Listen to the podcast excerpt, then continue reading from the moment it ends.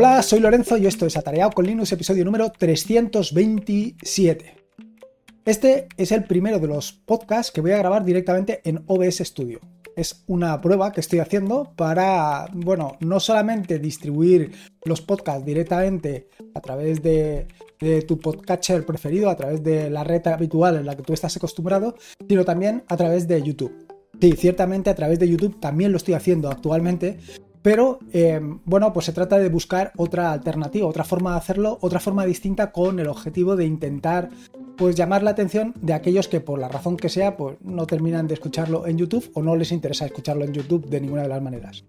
Pero por otro lado, lo que quería era introducir una serie de características adicionales que hasta el momento pues no he tenido la oportunidad de introducir. Unas porque no las conocía y me contaron de ellas hace unos pocos días y otras porque no sabía exactamente cómo introducirlas. Lo cierto es que eh, actualmente OBS Studio me permite pues, implementar todas estas cosas de una manera relativamente sencilla y meterlas todas dentro del mismo canal, dentro del mismo podcast. Y hacer algo que probablemente sea más atractivo o a lo mejor no. Eso ya me lo dirás tú cuando escuches este podcast o incluso cuando veas el vídeo en YouTube. Pero ciertamente no te quería hablar exactamente de esto de mis aventuras con OBS Studio, sino de lo que te quería hablar era de Alpine Linux y Arch Linux. Y te quería hablar de estas dos cosas, tal y como lo has visto en el título del podcast, porque recientemente un alumbramiento puede ser, o no sé, un, despertar, hice una asociación de ideas entre las imágenes que estaba creando para los contenedores Docker y eh, Alpine Linux. Y esta asociación fue, oye, ¿y si esto funciona para Alpine Linux? Eh, perdona, para los contenedores Docker, ¿por qué no intentarlo también para mi Raspberry? Y tú dirás, ¿y eso por qué? ¿A qué viene esa razón? ¿Por qué quieres hacer eso? Bueno, pues la razón es sencilla. Eh, al ver que las imágenes eh, de Docker que implementaba con Alpine Linux eran tan sumamente ligeras, pensé, ¿por qué no implementarlo también en Raspberry? ¿Por qué no mis Raspberries no pueden correr una Alpine Linux que va a ser tremendamente ligera y la voy a poder dedicar exactamente a lo que necesito. Pues nada, dicho y hecho, eso es lo que hice. el eh, primer paso pues fue quemar una imagen, hacer todos los pasos que, eh, necesarios y que están perfectamente documentados en la página de Alpine para cremar una imagen para Raspberry. Quemé la imagen para Raspberry y lo puse en funcionamiento. Y aquello parecía que iba muy bien, claro, aquello era ligero, ligero como una pluma. Prácticamente no consumía absolutamente nada. Sin embargo, la experiencia no fue exactamente lo que yo quería o lo que yo buscaba, porque había que eh, las cosas no quedaban exactamente como a mí me gustaban. Quiero decir, eh, no estaba perfectamente integrado eh, la segunda partición en la primera partición. quedaba todo como un poco manga por hombro. Y no solamente esto, sino que para guardar determinadas configuraciones había que realizar pasos adicionales que con Raspberry Pi OS o incluso con Ubuntu, que también la tengo instalada en otra Raspberry, pues no tenía que hacerlo. Y me parecía algo muy absurdo. Probablemente fue porque no profundicé lo suficiente para averiguar cómo aquello podía materializarlo. Pero bueno, es que tampoco se trata de intentar descubrir o descubrirlo todo o incluso reinventar la rueda. A lo mejor había otra solución eh, que me permitiera hacer exactamente eso. ¿Y qué otra solución? Bueno, pues inmediatamente después de Alpine Linux, lo que me vino a la cabeza, como puedes imaginar, fue Arch. Claro, eh, si lo que estaba buscando era una solución que fuera totalmente o lo más ligera posible y que además eh, quedara perfectamente instalada, pues una de las soluciones, una de las distribuciones que podría ser candidata era precisamente Arch. Y dicho y hecho, Estuve dándole una vuelta, estuve revisando exactamente las posibilidades que tiene Arch para instalarse en la Raspberry y realmente pues te da muchas opciones y muchas posibilidades. Y aquello es, parece que muy sencillo. No es que parezca, es que te voy a decir, en estos últimos días, antes de grabar este podcast, pues habré grabado como cuatro o cinco imágenes de Arch. ¿Por qué? Bueno, pues porque evidentemente lo primero que quería hacer era un script, un script que me permitiera instalar Arch de una manera relativamente sencilla, de una manera fácil y de una manera cómoda. Eh, para hacer esto, pues base prueba y error. Hice la primera, aquello no me gustaba, no me gustaba cómo quedaba, hice la segunda y así sucesivamente. No te vayas a pensar que el script que he hecho es nada del otro mundo. No, nada de eso. simplemente que estuve buscando, estuve haciendo configuraciones que no se adaptaban exactamente a lo que yo buscaba. Hasta que al final di un poco con la tecla, con las herramientas y con las opciones que yo quería. Y así, como estás oyendo actualmente y estás viendo precisamente en la pantalla, si lo estás viendo en YouTube y si no, puedes mirar en YouTube y verlo en un momento, verás que actualmente ahí está. Ahí está la Raspberry corriendo Arch con un consumo de recursos, vamos, no es que sea ridículo, es más allá de ridículo. Prácticamente lo que está consumiendo es Python, porque estoy mostrando BayPyTop, y SSHD. Y pocas cosas más, no vayas a creer que hay mucho más.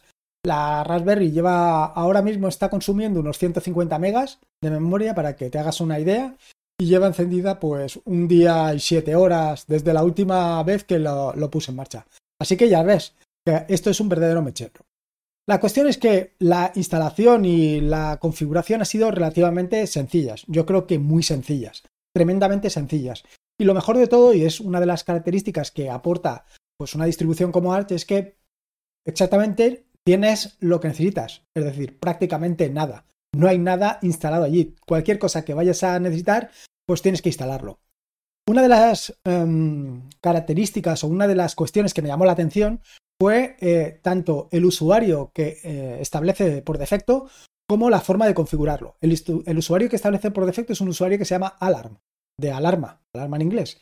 Claro, eh, no he investigado por qué le han puesto este nombre a tanto al usuario como al grupo, pero tiene toda la pinta de que lo tienes que utilizar para los primeros pasos, pero no para mucho más. Quiero decir, para empezar a configurarlo todo. Lo siguiente que me ha llamado la atención es que em, no te permite desde el principio acceder a la Raspberry o acceder al servidor que tengas instalado con Arch, no te permite eh, acceder directamente como em, root, sino que tienes que editar el archivo de configuración, el SHD, y modificarlo para permitir el acceso como root. Y tú te preguntarás, ¿y tú para qué quieres acceder como root vía SSH? Bueno, pues precisamente para cambiar la configuración de Alan, del usuario por defecto. Sí, podía haberme creado un usuario nuevo, podía haber creado un usuario nuevo y eh, haber mm, modificado determinadas características de él, como puede ser pues, su contraseña, como puede ser el, directorio de inicio, en fin, todo ese tipo de cosas, pero no me apetecía tener dos usuarios. Al final, el único, la única persona que hoy por hoy está utilizando esa Raspberry soy yo, con lo cual poco sentido tenía eh, crear un nuevo usuario. Así que nada, por eso eh, le di permisos a, root para acceder por SSH. Lo accedí, hice lo que tenía que hacer e inmediatamente se los quité. No solamente se los quité, sino que impedí el acceso de root vía SSH ni con contraseña ni de ninguna otra manera. Una vez hecho esto, una vez ya tenía configurado mi usuario, una vez ya tenía eh, actualizado tanto eh, los repositorios Pacman y todo ese tipo de cosas, lo siguiente fue dotar a mi usuario o permitir a mi usuario eh, el acceso vía, bueno, el acceso, los derechos de administrador, es decir, sudo. Esto también fue relativamente sencilla. ya te digo, relativamente sencillo hasta cierto punto, en el sentido de que eh, lo cierto es que ni siquiera sudo está instalado en Arch. Esto no es algo que me sorprenda. En Alpine tampoco está instalado. En Alpine, cuando quieres hacer sudo o cuando quieres en un, ¿cómo se llama? En un contenedor Docker quieres tener sudo, pues necesitas por, defecto instalar sudo. No puedes hacer otra cosa. Pero bueno, tampoco tiene mucho misterio. La cosa es que aquí, eh, precisamente en esta Raspberry, en esta Raspberry con Arch, he hecho algo distinto a lo que normalmente hago. Y es que cuando he establecido las condiciones para mm, mi usuario, bueno, para el grupo Will, lo que he establecido es que no necesite utilizar contraseña. No utilice, o sea, no necesito utilizar contraseña para el caso de sudo. ¿Por qué? Bueno, en general yo eh, siempre, siempre, siempre utilizo sudo con contraseña. Siempre para, tanto para mi usuario como para eh, cualquier otro grupo de usuarios que acceda a sudo. Sin embargo, en este caso particular, em, y dado que es una primera prueba de lo que puede llegar a ser eh, la Raspberry con Arch, he querido pues facilitarme un poco la vida. ¿Por qué tengo que introducir varias veces la misma contraseña cuando estoy trabajando en un equipo pues que tiene sus cositas, está ahí aislado y lo que quiero es hacer muchas pruebas con él y ver hasta dónde llega? Por eso lo he hecho de esta manera. Aparte de eso, bueno, aparte de eso, pocas cosas le he hecho más. Nada más que cambiarle el nombre de usuario, por supuesto, le he cambiado el nombre de Alar por el nombre de Lorenzo. Igualmente, también he cambiado el, em, el grupo para que se llame exactamente lo mismo y el directorio de inicio. Con esto más o menos lo tenía hecho. Aparte, por supuesto, también le he cambiado el nombre a, la, Raspberry. Bueno, el hostname para que pues tenga un nombre un poquito más chulesco. Así que me he decidido por Raspi Arch por aquello de que es la Raspberry y que es Arch. Siguiente paso. Bueno, como bien sabes, estoy eh, muy emocionado con esto de NeoBeam, con lo cual el siguiente paso ha sido instalar NeoBeam. Creo que es una herramienta imprescindible, por lo menos para mí actualmente, a la hora de editar. Y no solamente a la hora de editar texto em, en plan Markdown para todos los guiones del podcast que realizo, sino también para eh, el código. Básicamente todo el código que actualmente implemento para las distintas cosas que voy haciendo para tareao.es, para el proyecto tareao.es, van todas implementadas utilizando NeoBeam. Y esto pues me está dando muchas satisfacciones, por decirlo de alguna manera. No solamente esto, sino que en contra de lo que habitualmente todo el mundo hace, que, eh, o por lo menos es la impresión que tengo, la mayoría de gente que veo que utilizan Arch utilizan ZSH. Sin embargo, yo estoy muy cómodo con Bash y como estoy tan cómodo con Bash, pues sigo con Bash, pero eh, sigo con el mismo framework que venía desde el principio y es el framework BashIt. BashIt te permite una serie de características adicionales a Bash que te hacen la vida un poquito más fácil. Por ejemplo, todo el tema de los alias, el tema de funciones, el tema, en fin, una serie de temas, de opciones que hacen que utilizar Bash sea un poco más aproximado a ZSH. La razón de no utilizar ZSH es simplemente por comodidad para mí, en el sentido de que en todos los sitios actualmente estoy utilizando Bash, con lo cual cuando hago un script lo hago preparado para Bash y cuando mm, lo utilizo, pues lo utilizo pensando en Bash. Si en un momento determinado lo tuviera que utilizar en otro entorno, pues tendría que utilizar otro, eh, otra shell. Pero el caso es este, entonces pues lo mejor es acomodar mis necesidades y mis usos a la shell que estoy utilizando. Siguiente, siguiente paso, y evidentemente es customizar, es personalizar Basit. Para customizar o para personalizar Basit, básicamente, además nunca mejor dicho, de Bash básicamente, eh, lo que he hecho ha sido, eh, primero, cambiar el tema. El tema que viene por defecto, pues a mí no me gusta, entonces yo siempre utilizo eh, Powerline Multiline, que te ponen en una primera fila pues las características de lo que estés, del directorio en el que estés, y la segunda línea pues lo que estás ejecutando. Y realmente es muy sencillo, muy práctico y muy cómodo. Pero esto viene asociado con los dot files, con los archivos de configuración.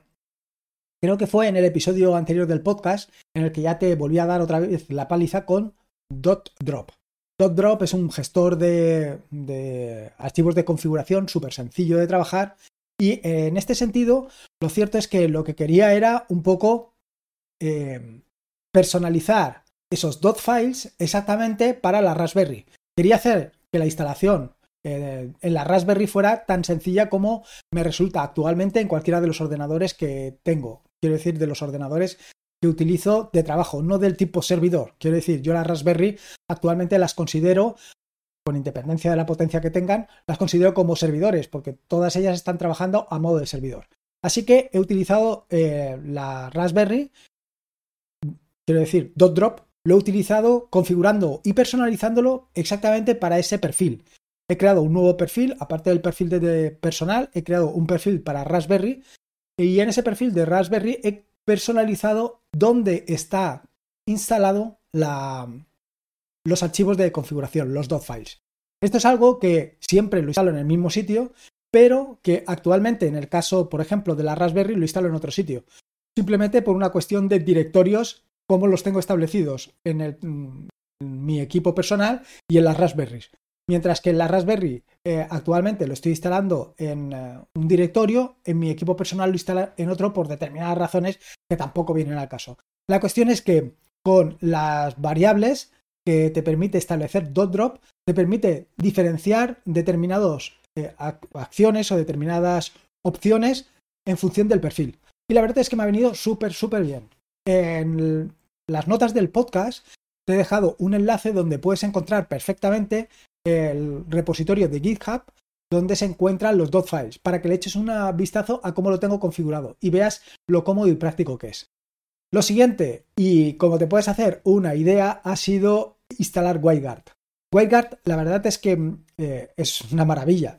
Y es una maravilla porque me permite no solamente acceder a la Raspberry desde fuera, con independencia de que yo tengo eh, CGNAT en mi red, con lo cual no puedo acceder de otra forma, pero utilizando WireGuard lo tengo súper sencillo. Así que nada, ha sido muy, bueno, más o menos fácil, y más o menos fácil porque siempre eh, que me tiro a configurar mi WireGuard, lo cierto es que no me acuerdo de cómo lo tenía configurado anteriormente, cómo lo hacía, cómo dejaba de hacerlo, así que esta vez lo he vuelto a hacer otra vez. He hecho otros scripts, unos scripts en Bash para eh, crear esos archivos de configuración. No solamente la parte de cliente, sino también la parte que hay que añadir al servidor. En mi caso, yo tengo el servidor en un VPS, que es lo que me permite acceder siempre a mis, a mis equipos desde fuera, a la Raspberry o a lo que sea. Lo tengo establecido en un, en VPS fuera y de esta manera yo puedo acceder fácilmente. Cuando necesito añadir un nuevo cliente a esta red, a este VPN, pues simplemente lo que tengo que hacer es ir al servidor, modificarlo y ponerlo en marcha. Pero aquí es donde siempre se me olvida e incluso me lo dejo aquí por si algún día vuelvo a escuchar el podcast.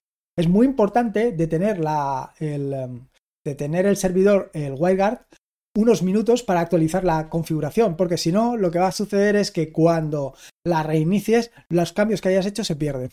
Y esto me ha llevado un poquito de tiempo. Y luego también otra, otro dato importante que tienes que tener en cuenta, sobre todo si tienes tu Raspberry detrás de un CGNAT o de cualquier otro eh, servicio que sea más complicado de llegar, es poner un Keep Alive. Ya te digo, en las notas del podcast también te indico cómo puedes poner un Keep Alive para evitar que o para facilitar ese encuentro. Por esto ya tendría instalado el WireGuard y funcionando. Y evidentemente, y con la paliza que estoy dándote estas últimas semanas, pues lo único que me faltaba era el tema de Dockerfile. Bueno, más que de Dockerfile, de Docker. Evidentemente, esta Raspberry la quiero tener para levantar contenedores Docker. Y la quiero tener para levantar contenedores Docker porque quiero hacer determinados, quiero hacer y probar determinados servicios y ver exactamente cómo funcionan eh, y ir un poco más allá, ir un paso más allá.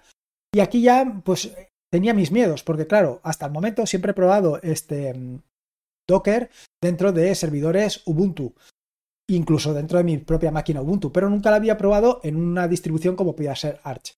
Eh, y es más, teniendo en cuenta que actualmente pues está más limpia que una patena. Pero bueno, igualmente ha sido realmente sencillo. En las notas del podcast te dejo también eh, cómo instalarlo, pero al final simplemente con Pacman ha sido tremendamente fácil instalarlo. Eh, con un Pacman Docker y Docker Compose y a correr, a correr. Simplemente habilitar Docker y a funcionar. Luego alguna cosita más, como el tema de pues, eh, arrancar un contenedor para comprobar que está todo funcionando y este tipo de cosas que normalmente hago, aunque a veces se me olvidan, pues siempre es importante. Y a partir de aquí, ¿qué otras cosas he añadido? Pues a partir de aquí simplemente he añadido cuatro o cinco aplicaciones adicionales, pues un poco por aquello de darle gusto al cuerpo.